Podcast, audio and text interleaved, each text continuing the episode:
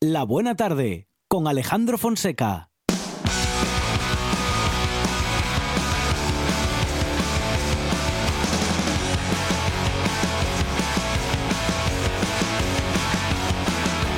Traffic on the northern line, we say goodbye the final time. Pretend that we meant something more than this.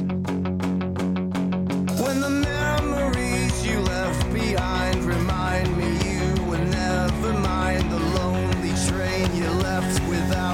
kiss.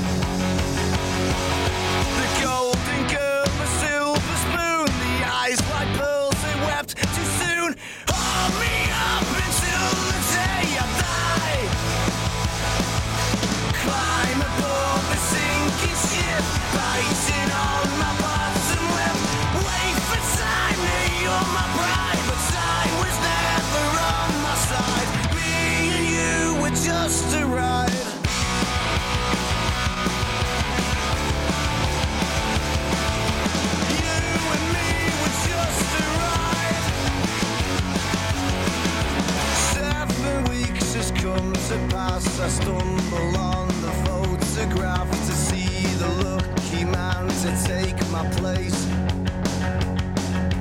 Cloak and dagger Momento para hablar de alimentación, Monchi Álvarez, pero no porque es la hora de merendar, ¿eh? No, No, no, no. ilusiones, eso vendrá después. Eh, con Cefe. Porque la hora de merendar viene con, eh, llega con Cefe Rodríguez. Ahora hablaremos de alimentación desde el punto de vista científico o con la ciencia en la mano Hmm. eh, pues, para algo que practicamos todos los días, eh, comer.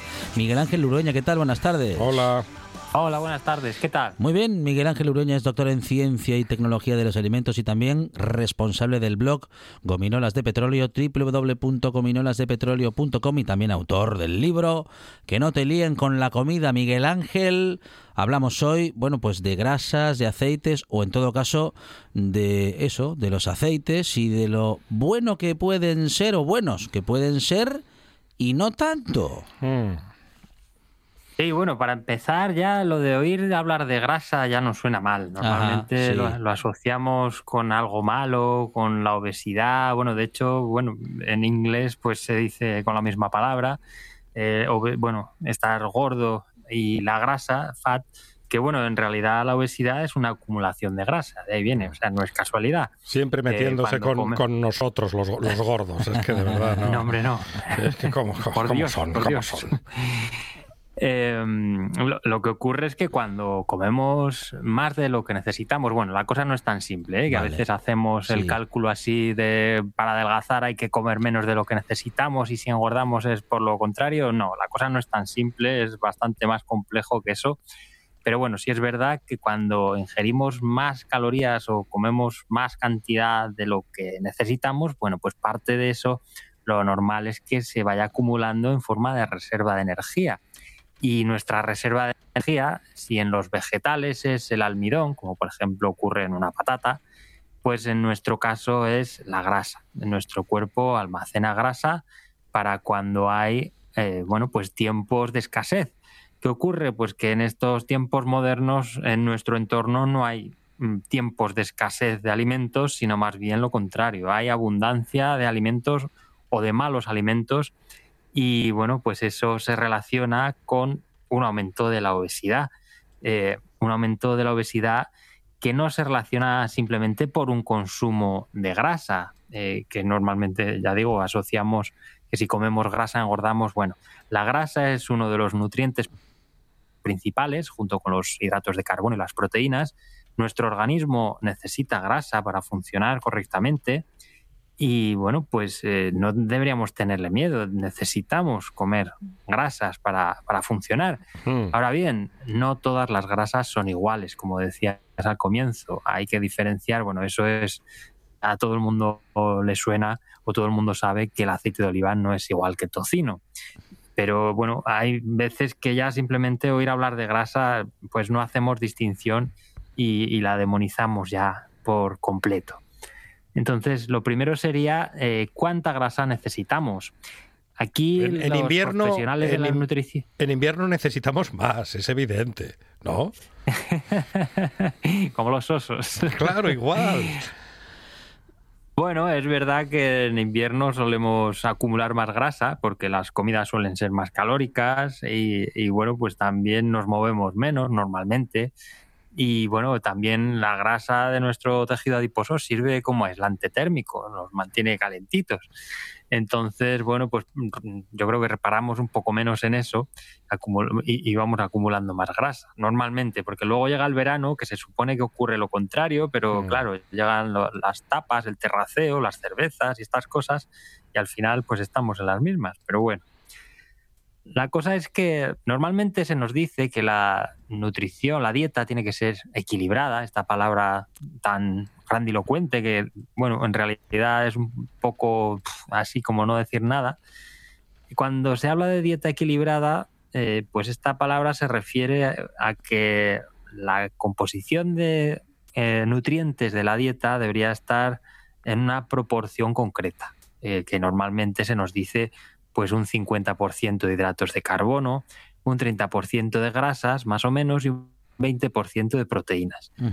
Pero bueno, lo primero es que esto no tiene por qué ser así necesariamente.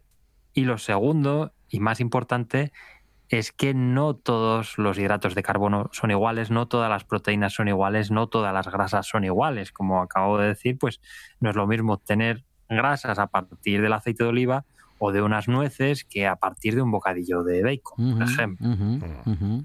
Bien. Qué, o sea que qué hay, rico el bocata de podemos bacon. decir que hay grasas, mm, hay, gra- hay, hay grasas de mejor calidad que otras, Miguel Ángel.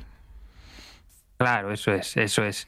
Y tampoco todas las grasas, eh, bueno, normalmente también asociamos con grasas saturadas mal, grasas insaturadas bien. Sí. Y eso tampoco es Ajá, así, eh, tan contundente. Sí. Dentro de las grasas saturadas, pues también habría que distinguir. No todas son iguales. Y además es que en todos los alimentos encontramos pues todo tipo de, de grasas, saturadas e insaturadas. Eh, lo que pasa es que unas están en mayor proporción en unos alimentos, por ejemplo, las grasas saturadas están en mayor proporción, ya que estamos con el tocino, pues en el tocino, y las grasas insaturadas estaban en mayor proporción en el aceite de oliva. Todo este miedo, toda esta visión de, de las grasas, todos este, estos recelos vienen eh, de finales de los años 50, cuando un fisiólogo americano, Ansel Keys, realizó un estudio en el que llegó a la conclusión de que el consumo de grasas se relacionaba con las muertes por, o con las enfermedades, bueno, y las muertes por, por enfermedades cardiovasculares. Lo que pasa es que hizo aquí un poco de trampa en el diseño del estudio. eh, con lo- los, hizo un estudio a lo largo de varios países y lo que hizo fue seleccionar los resultados de los países eh, que coincidían un poco con su hipótesis y descartar el resto. Y de ahí, bueno, pues eh, claro, la- los resultados eh, confirmaron su hipótesis porque forzó ese, ese resultado. Entonces, a partir de ahí, pues se nos incrustó la idea de que las grasas son malas. Luego vino esto de la década de los 80, de los 90, con el boom de los productos light, bajos en grasa. Parecía que todo lo que tenía grasa era malo y viceversa, todo lo que, tenía, lo que era light era bueno. Y, y bueno, pues como al quitar grasa eh, le quitamos un poco la gracia al alimento, porque la grasa tiene mucho que ver en el sabor, pues lo que se empezó a hacer es mm, añadir otros ingredientes para darle sabor. Pues por ejemplo, azúcar. ¿Qué hacemos? ¿Quitamos eh, grasa a un yogur? Pues venga, como ahora no tiene mucha gracia, pues le echamos azúcar. ¿Le quitamos grasa a un bollo de, yo qué sé? Pues venga, azúcar, azúcar. Y al final, pues nos salió el tiro por la culata, porque ni la grasa era tan mala, ni quitarla era tan bueno. Y en esas estamos todavía. Eh, se empezaron a utilizar, además, eh, se empezaron a dejar de utilizar eh, grasas animales, que eran las que peor se veían, y se empezaron a utilizar grasas vegetales. Pero ¿qué ocurre con las grasas vegetales? Ocurre que son líquidas a temperatura ambiente. Entonces, para conseguir elaborar un- una palmera de chocolate, por ejemplo, pues los resultados no eran muy buenos eh, con aceites vegetales. Entonces, lo que empezó a hacerse fue eh, un sistema que se llama, bueno, hidrogenación. Lo que se hacía era transformar esas grasas para que fueran más sólidas a temperatura ambiente y los resultados fueran mejores. Y nos encontramos con que al hacer esto se producían grasas trans, que son, esas sí son malas. Sí. Ahí sí que no hay duda de que esas son malas. Y, y bueno, pues una vez que mm, se empezaron a demonizar estas grasas trans y con razón, pues se fueron sustitu- sustituyendo por otras alternativas como el aceite de palma, que también pues ocurrió un poco la misma historia. También empezamos a mirar el aceite de palma con recelos, también con ciertos motivos, porque bueno, no es lo más saludable del mundo. Y ahora pues están empezando a sustituir el aceite de palma por otros aceites, pues principalmente aceite de coco o otros aceites parecidos que vienen de países tropicales sobre todo, que son más sólidos a temperatura ambiente, más sólidos que los aceites, pero que son de origen vegetal. Así que en esas estamos. Al final, ¿en qué tenemos que fijarnos? Bueno, pues en el alimento, en el, en el conjunto del alimento, siempre lo decimos. De poco sirve que una palmera de chocolate tenga aceite de palma, eh, eh, tenga aceite de oliva en lugar de aceite de palma. Al Mm, final es mm. una palmera de chocolate igual. Así que estamos en las mismas, Sí, más sí, o menos. Sí, sí, sí, sí. Sí, que fijamos, eh, pu- pu- va por temporadas, ¿no, Miguel Ángel? Eh, nos fijamos en según qué alimentos, en según qué nombre eh, que empezamos a rechazar, mm, que, bueno, efectivamente empezamos a recibir información de que ese alimento o de que ese producto no es sano, pero como dices, a veces reemplazarlo por otro que tampoco lo es, no es ninguna solución. Y también, eh, bueno, pues esta cuestión de fijarnos en algunos productos, en algunos términos y olvidarnos del resto. Bueno, pues eso, una palmera está muy rica, pero es poco sana, eh, tenga el aceite que tenga, o bueno, en fin, por decirlo bien, tenga el aditivo que tenga. Sí, bueno, pues eso, una palmera de chocolate no deja de ser una palmera de chocolate. Sí, Hombre, es verdad sí. que es un poco menos mala si tiene buenos aceites que si los tiene malos. Pero bueno, que al fin y al cabo, pues deberíamos no perdernos en, en las etiquetas, que al final lo digo porque muchas veces nos, nos perdemos eso, perdemos de vista el alimento porque nos centramos en leer la etiqueta. Y además no sabemos muy bien interpretarla muchas veces porque nos fijamos en la información nutricional, vemos Sí. si tiene grasas saturadas y poco más. Y lo importante ahí es la lista de ingredientes, porque, insisto, no es lo mismo que esas grasas saturadas procedan del aceite de oliva que procedan del, del tocino o del aceite de palma. Entonces, lo importante es la lista de ingredientes, eso es lo primero. Y luego ya la complementamos con la, con la información nutricional.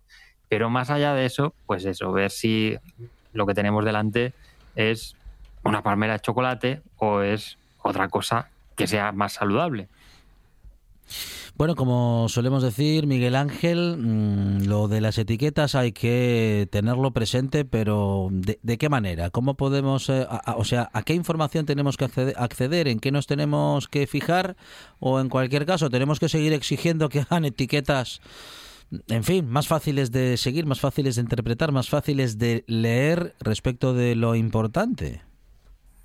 Bueno, aquí hay una propuesta que ha surgido en los últimos años, que es el Nutri-Score, que ya hemos hablado en alguna ocasión de ello, que trata de simplificar esa información para que de un vistazo tengamos una idea de las características del alimento. Lo que ocurre es que tiene muchos fallos, en parte porque simplifica demasiado. Cuando tratas de reunir un conjunto de información y traducirlo en un solo dato, pues al final se pierde información por el camino. Lógicamente, a veces, pues esa información que se ofrece no es, no está ajustada a las características del alimento. Por ejemplo, ya hemos hablado aquí de cereales de desayuno azucarados que tienen una buena puntuación en este sistema Nutri-Score, cuando en Ujú. realidad es un producto insano.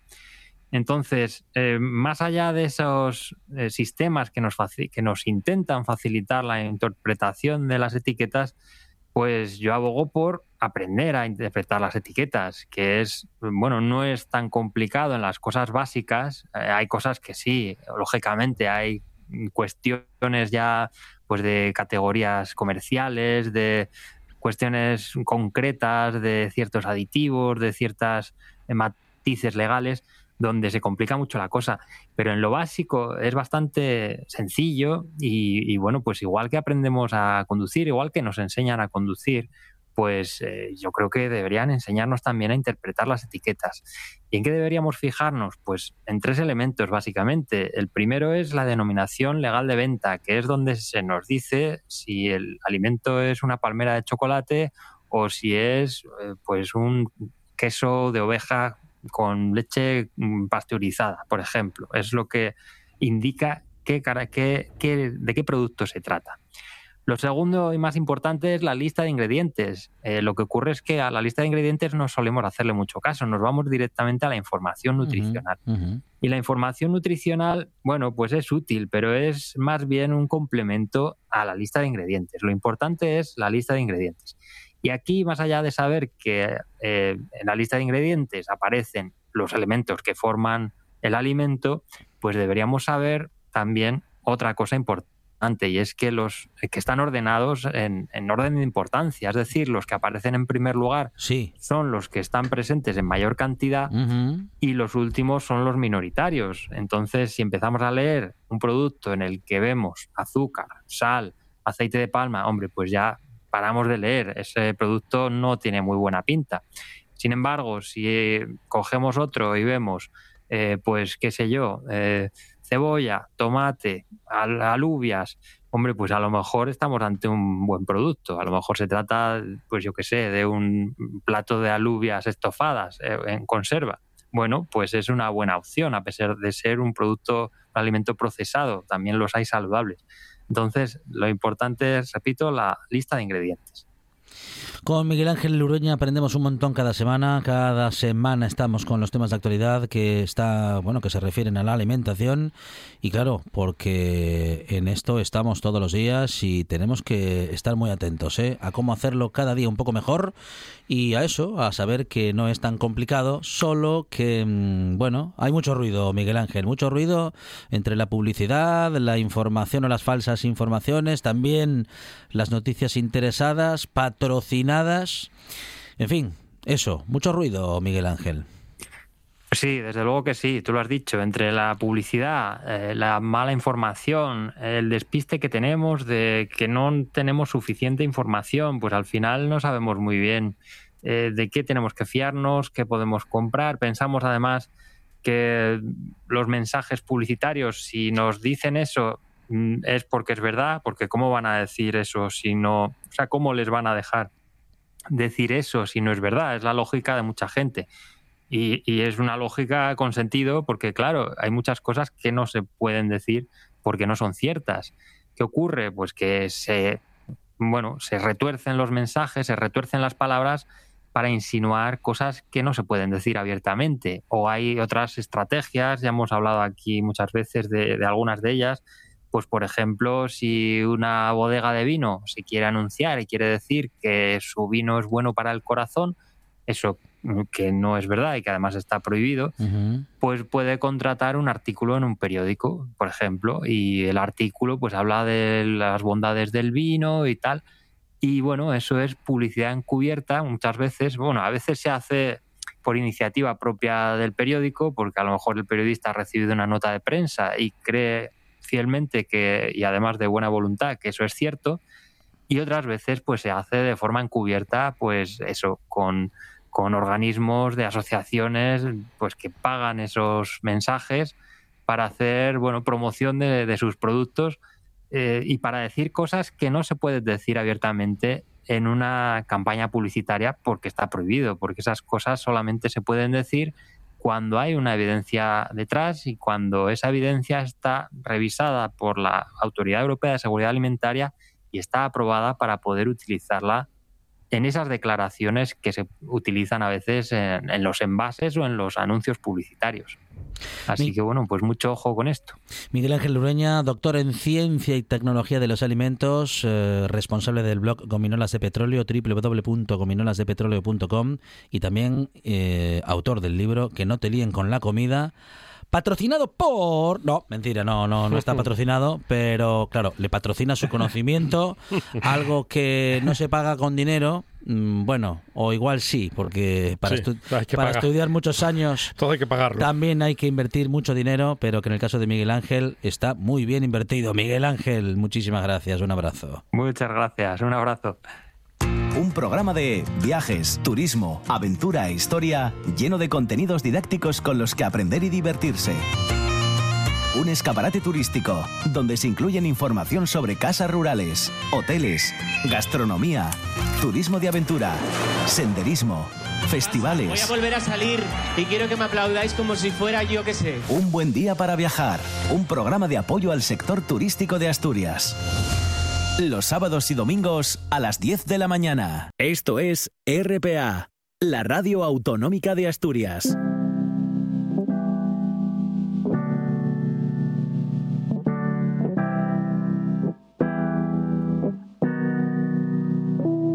Tú me dejaste de querer cuando te necesitaba, cuando más falta hacía. Tú me diste la espalda.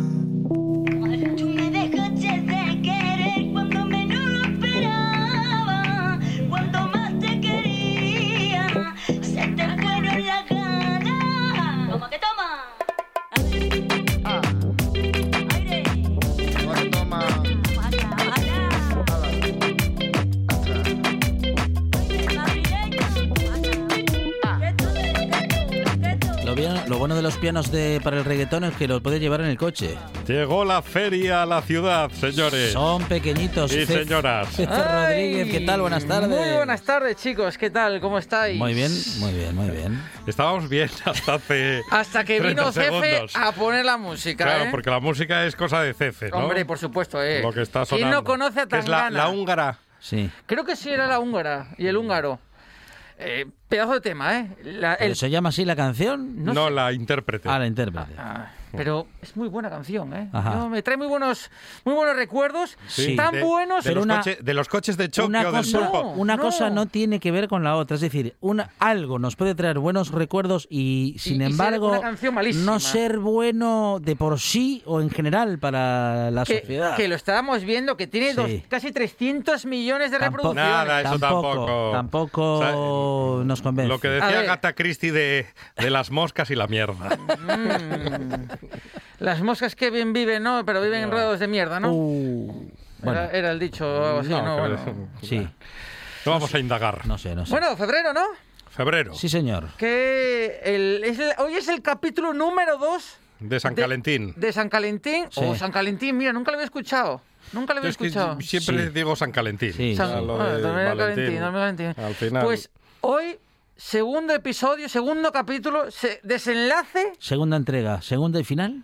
de cómo, Capítulo doble hoy, entonces. cómo enamorar gastronómicamente hablando Ah, muy bien, lo Sí. habíamos a tu pareja. Sí, Yo el otro día me quedé en el sofá Sí. esperando. ¿No se mientras acuerdan? ella cocinaba, ¿no? ¿Ah, sí? Claro. No, pero era al revés. Tenía que cocinar usted. Era, era para enamorar, no para que le enamoren. Yo enamoro desde el sofá. No, no. De no toda la vida de Eso no puede ser. Pues, pues sí, lo, mismo que el otro día estábamos hablando de platos tipo... eh, eran más bien crudos, ¿verdad? Hablamos de los Mm. tartares, de las ensaladitas. Hoy, hoy, don Alejandro, Sí, Monchi, cómo no.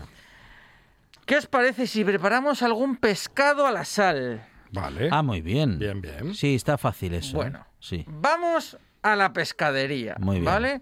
Tu pareja sigue en el sofá. Sí. Sí. ¿Pedimos un crédito antes o no? Vamos Nah, directamente no, no, no. a la pescadería de Podemos confianza. aprovechar, claro, alguna oferta. De la que estáis comprando los donuts, Sí. de la que estáis comprando los donuts, A la pescadería. vais a la pescadería, ¿vale? Y nos compramos una lubina. Vale. Porque San Calentín. Oye, vamos a tirar un poquitito la casa por la ventana y compramos una lubina, pues más o menos de un kilo, ¿vale? O sí que- Lubina salvaje.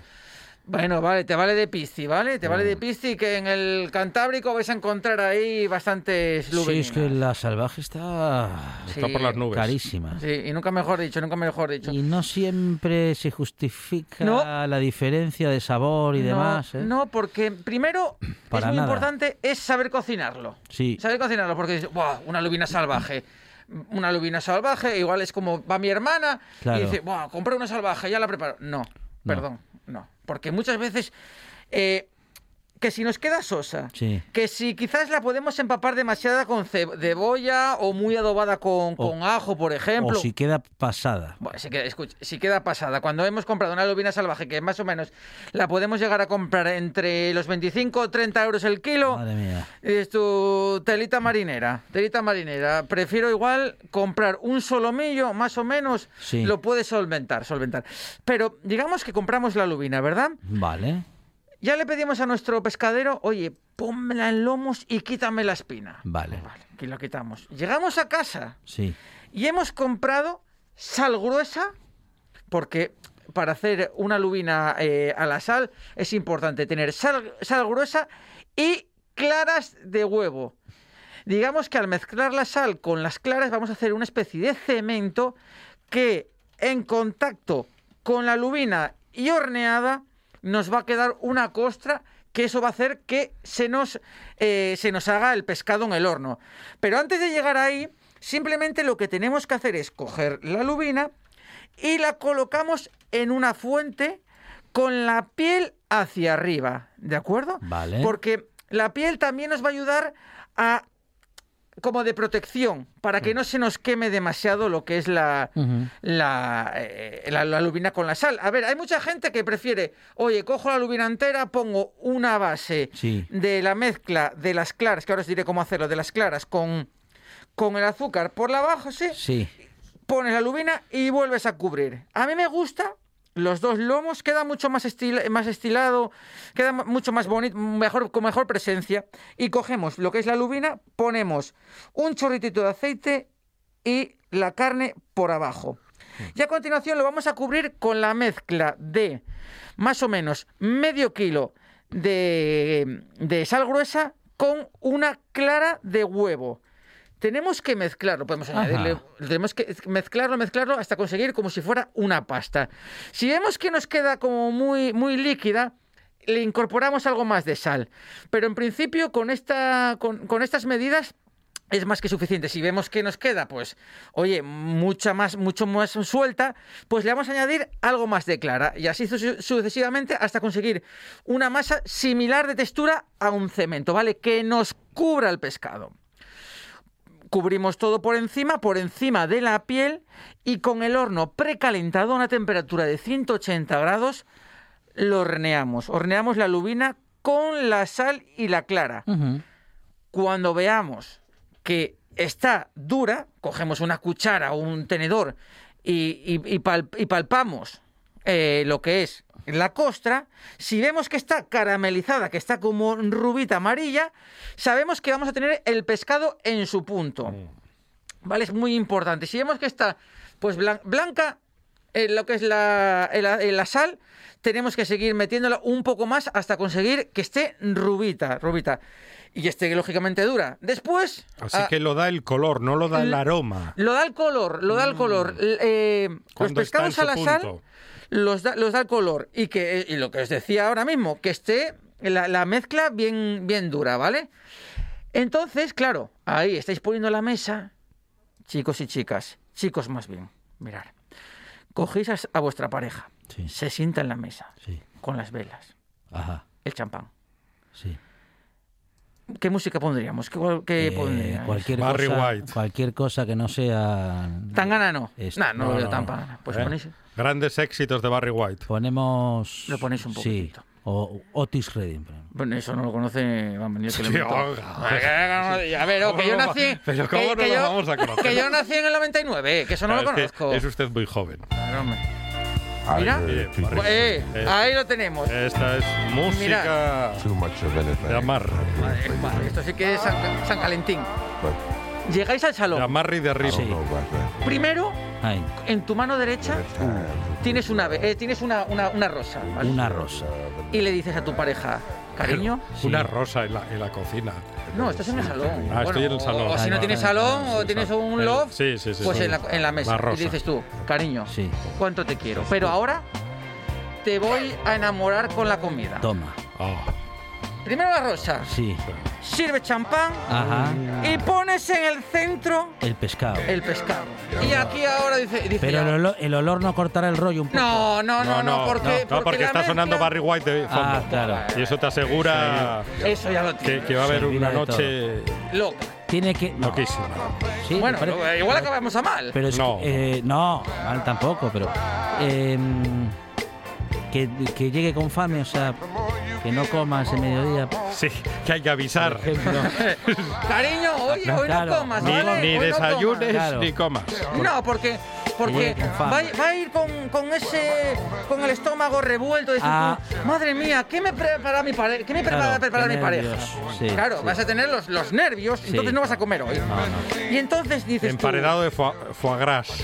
eh, San Jacobos, San Jacobos, mira, San Jacobos con un poquito de foie y ahí la leche. No, no, estábamos ahí con el pescadín. Y entonces coges una tabla si quieres, si Sí. no, para no manchar cacharros, Sí, directamente dices tú, cariño, Sí. observa y disfruta. sí.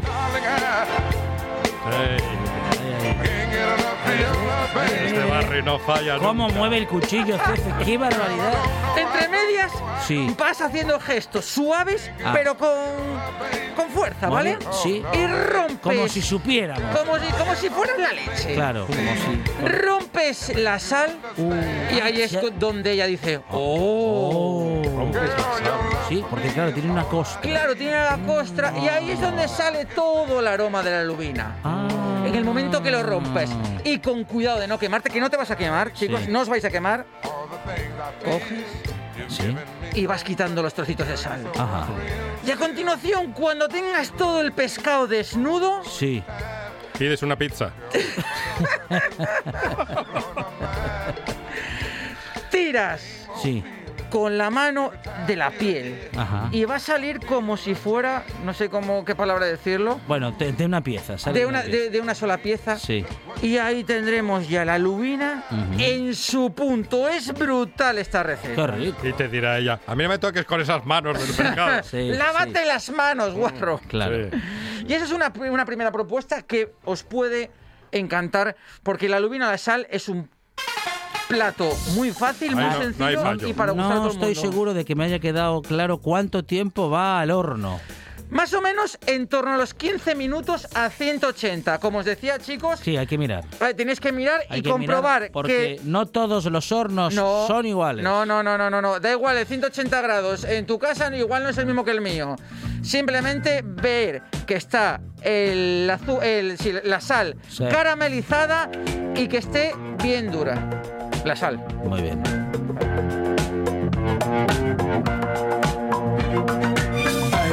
Don Alejandro, Sí. ¿nos da tiempo a la última? sí? Claro, ¿cómo no? Súbelo. Si es para enamorar, Ahora imagínate. Yo ya estoy moviendo la patuca. mire que ya imaginamos mucho. Estoy hoy, medio. Pues Convencido. ya no imaginamos nada, pero ¿qué os parece si hacemos una fondue? Vale. Bien. Sí, además la fondí puedes cebar al otro Sí. Claro. o a la otra. Sí. Es como un juego sensual. A ver, a- abre la boquita que ahí va. y te quema la lengua y ya se acaba, se el tema. El avioncito le El puede hacer. avioncito. Sí. Ah, Madre cuando mía. éramos. Este fin de semana, O sea que ¿cuánto una, amor va a haber? una fondue. Una, una fundí. Una, una fundí. ¿Cómo una se Una. Una Vosotros que tenéis estudios, Una, idiomas. una fondue. No, fondue no, fondue. Fundí. Una fundí. Ah, Mira, ahí estamos. Cuidado. Uy, con la fondue. Uy, uy. Podemos hacerlo de dos maneras. Y encima está lloviendo. La fondí en pulguina. No para de llover. a- Madre. Ya lo estoy. Mira, son las 5 de la tarde y es de noche. Qué barbaridad. Es que yo no sé por dónde seguir. Es Eh, que esta música desconcentra. No, pero espera, espera. Es que me estoy Por eso imaginando. en las cocinas no ponen nunca estas canciones. No. Pero es que ya me estoy viendo yo coger el trocito de solomillo porque para una fondue ¿Sí? tiene que ser, si lo hacemos de carnes, ¿Sí? De carnes. con carne jugosa, Ajá. tierna Sí. y sobre todo sabrosa. Sabroso. Sí, porque no vamos a pedir carne con nervio, que hoy tengo una fondí. Ponme entrecoa, eh, Venga, con ponme- todo lo blanco. Ponme ahí el nervio. Pues cogéis siempre solomillo, partes muy jugosas de la ternera, porque podéis coger algo del cerdo, pero en este caso Sí. la ternera la podéis llegar hasta comer hasta algo crudita, ¿vale? Vale. Entonces, tenemos dos maneras. Eh, yo A ver, la fundí con, los- con el aceite, ¿vale? Que ir mojándolo, dejándolo a vuestro punto y comerlo así tal cual. Pero Mm. yo soy partidario de hacer una salsa tártara para Uy, después. qué rico. Simplemente, muy fácil. Mm. Un poco de mayonesa, que predomina mayonesa, ¿vale? Vale. Una cucharadita de mostaza, Sí. cebollita o cebolleta muy finina, fina, muy muy fina, muy finina, Picadita. que también le vamos a añadir algo de alcaparra y Uh, pepinillo. Qué bueno. Bien, bien. Sí, sí. Una pizca de sal y todo eso lo, lo mezclamos bien Vale. para que una vez que mojemos nuestro solomillo, lo pasemos por la tártara y a la boca de vuestro Muy bien, compañero o compañera. Muy bien, muy bien. muy Hay que mojar el solomillo. Sí, siempre, señor. siempre. No Bueno. puede quedar seco. Hoy tenemos, hemos tenido secretos de cocina especialmente indicados para San Valentín, que puede ser el mismísimo lunes 14 o O un puede sábado ser o un domingo en anterior. otro momento de, De vuestro de la día. semana. ¿eh? Correcto, Ah, ah, Alejandro. si es, es San Valentín el lunes, a celebrarlo todo el fin de semana. Puf, madre mía, ¿eh? Claro, hombre. El agua... Nada, nada, me quedo aquí. Cefe Rodríguez con nosotros y con todos ustedes en esta buena tarde. Bueno, en esta buena tarde y también en eh, Centro Comercial Azabache. Ahí nos vemos con un especial San Valentín este próximo sábado, chicos y chicas. ¿Ah, sí? Hombre, Ah, madre bueno. mía, lo que vamos a preparar Pues ahí. vamos para allá, Cefe, gracias. ¡Que viva el amor!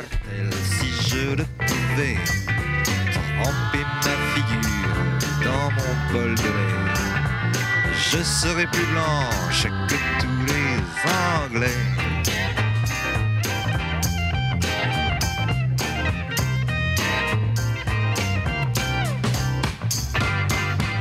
Britannique devant son chocolat. Ah, se disait-il, et pourquoi ne pas tremper ma figure dans ce machin-là?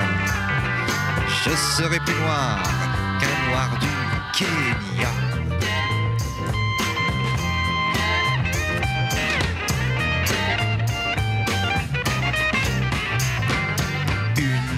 Une intellectuelle qui buvait du thé.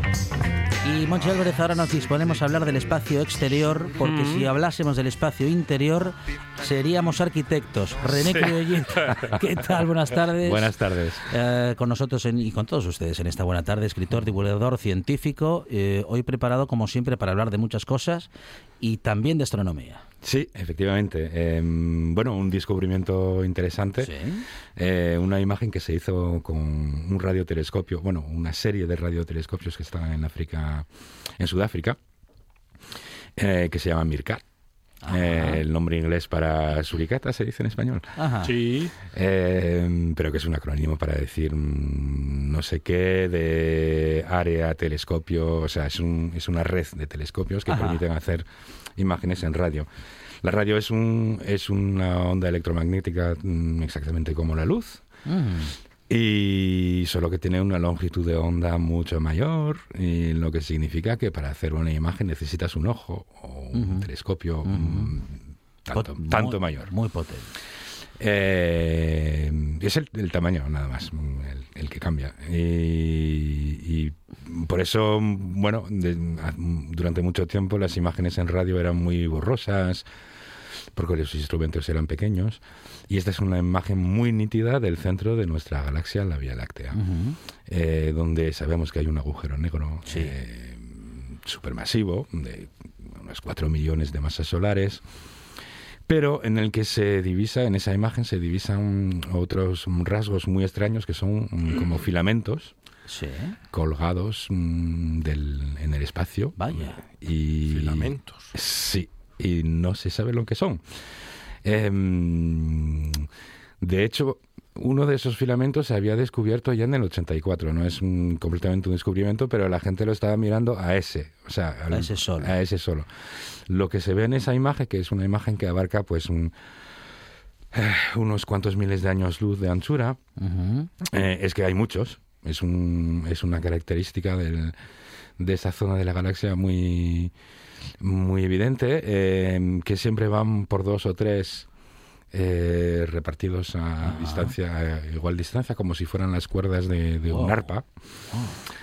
¿Qué, Eh, se- qué será? entonces, ¿qué será? Bueno, eh, lo más probable eh, cuando ves algo así, em, recuerda mucho lo que puedes ver, por ejemplo, mm, posiblemente lo hayas hecho en el colegio, en el Sí. instituto, la experiencia con un campo magnético. Ah, sí, sí, sí. Echar ahí un polvo de Ah, metálico y ves cómo el metal se alinea eh, según las líneas de fuerzas del campo magnético. Ajá.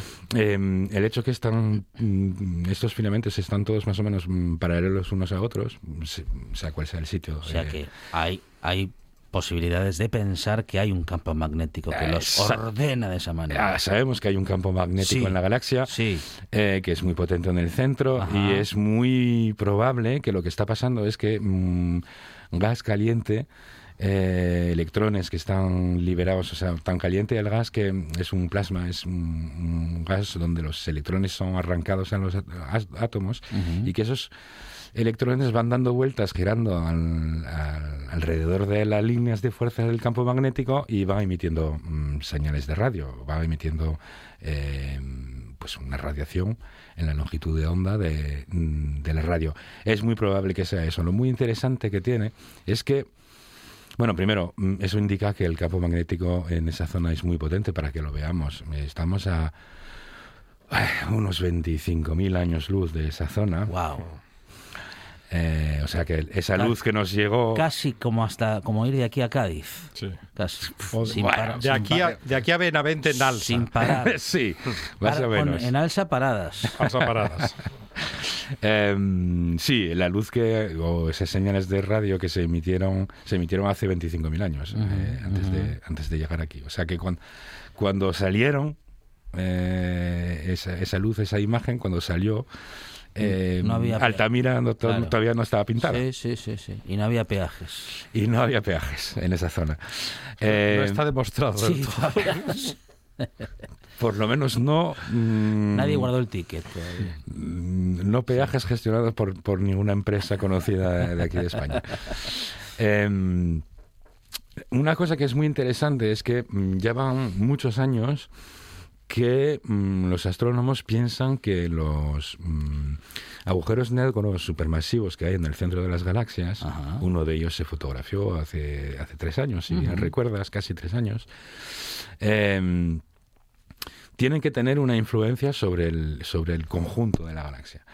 Y, y no se entendía muy bien por qué. Por, sencillamente, por ejemplo, em, el, el que tenemos en el centro de la Vía Láctea pesa 4 millones de, de masas solares, pero la Vía Láctea contiene pues algo así como 400 mil millones de soles. O sea que la masa de la Vía Láctea es muchísimo mayor. Y mm, que, que la del agujero negro. O sea que nosotros a 25.000 años luz no, sen- no deberíamos sentir la influencia de ese, de ese monstruo que tenemos ahí en el centro de la galaxia. Eh, somos mucho más, el Sol, por ejemplo, es mucho más sensible a la gravedad de sus vecinas, est- Ujú, otras ujú. estrellas que están por aquí, que a ese bicho, aunque sea muy grande, pero que está muy lejos. Eh, sin embargo, se, se averigua cada vez más, mm, gracias a bueno em, eh, encuestas que se hacen con eh, mm, censos, en realidad, que se hacen eh, recopilando características de galaxias, de millones y millones de, de galaxias en. Claro, esto lo permite la informática actual. Es un proceso que está en gran parte automatizado. Eh, se averigua que mm, las características de una galaxia están completamente vinculadas a la masa y a las características del agujero negro que tiene en el centro. Con lo cual eso significa que ese agujero negro de algún modo consigue influir mucho más allá de, del alcance de su gravedad. Eh, o sea, que os consigue influir de otro modo. ¿Cómo podría ser? Pues una posibilidad es que, eh, bueno, el espacio vacío está muy vacío, pero no vacío del todo, mm, está lleno de gas, Ujú. eh, esencialmente hidrógeno, un poco de helio. Y, y ese gas cerca del centro de las galaxias, bueno, también hay estrellas que van por ahí que a veces son destruidas, destrozadas por el agujero negro, y eso hace un remolino de gas alrededor del, del agujero negro que es calentado a temperaturas inima- inimaginables. Y, y al girar y a estar en calentar y, bueno, podríamos decir electrificado por, por esa temperatura tan alta, eh, genera un campo magnético alrededor del, del agujero negro. Y es posible que em, ese disco supercaliente, que es en realidad lo que se fotografió, por ejemplo, en el caso de M87, la- el, el agujero negro que vimos, eh, si, si bien recuerdas, lo puedes buscar por llama internet. M- M87 es eh, La galaxia. La galaxia. Pues vaya nombres que les ponen ¿no? a las galaxias. Bueno, eso es, es- se- eh, eso es por eh, Messier. Ah. Messier, un Ah, astrónomo francés. Messier. ¿Y lo del 87? Eh, ahora te lo explico. El, que un astrónomo francés que hizo un catálogo mm, en aquella época, después de lo que de la, hazaña de Halley que había previsto la vuelta de la, del cometa que lleva su nombre. Eh, todos los astrónomos buscaban su cometa. y entonces mm, Messier se, se dio cuenta de que había mm, cosas un poco borrosas que no eran ni planetas ni estrellas y que podías, pero que siempre estaban ahí, que no se movían, con lo cual no eran cometas. Y entonces hizo un catálogo de lo que no era un cometa Ajá. para que la gente no se confunda. Vale. Y entonces el orden en que los hay M1, M2, M3, M4 es el bueno. catálogo Messier. Ah, vale, vale, vale. Pero Catálogo de lo que no es. De lo un que no cometa. es. Catálogo de lo que no es un cometa que resultaron luego ser mm, galaxias. Pero volviendo a M87 y a su agujero negro, lo que ves en la foto, la, si, si bien recuerdas, es como un donut de eh, naranja con el agujero negro en el centro. Y ese donut naranja, pues es, es eso que ves en realidad. eh, el agujero negro él mismo no lo ves, obviamente. Es lo que está alrededor y es el, el disco, se llama un disco de acreción, el disco de gas que está alrededor de, muy caliente, que está alrededor del, del agujero negro. Entonces, eh, ese gas muy caliente, mm, pues muy probablemente genere el campo magnético que posiblemente explique los filamentos de los que hablábamos. Eh, y posiblemente sea una de las llaves para explicar cómo es, cómo es posible que un agujero negro, que aunque sean enormes, eh, son mucho más pequeños que las galaxias mm, en- dentro de las cuales están, cómo es posible que esos mm, bichos relativamente pequeños en Sí. comparación con su galaxia Sí. influyen y, y determinen las propiedades generales de esa galaxia. Posiblemente los campos magnéticos muy potentes que generan al atraer la materia alrededor sea una de las razones y posiblemente esa imagen sea un primer indicio de cómo lo hacen. Me hace pensar es que cada vez que dice cómo influye, no puedo dejar de pensar en inf- influencia, influencer, y luego ya en justamente como algo tan pequeñito como una persona que es influencer Sí, en puede las llegar redes sociales puede llegar a influir tanto en la sociedad. O sea que tenemos que descubrir cómo funcionan esos agujeros negros Sí. para descubrir cómo funcionan estos otros estas otras influencias. Eh, bueno, será por magnetismo también, supongo. Bueno, en cualquier caso, um, este es un conocimiento, uh, que, en fin, que cuando avancemos hacia en esa dirección y podamos descubrir, bueno, en fin, qué, eh, qué sucede, qué sucede con todo aquello que absorbe ese agujero negro, porque si hay una cosa que sabemos es que no sabemos a dónde va.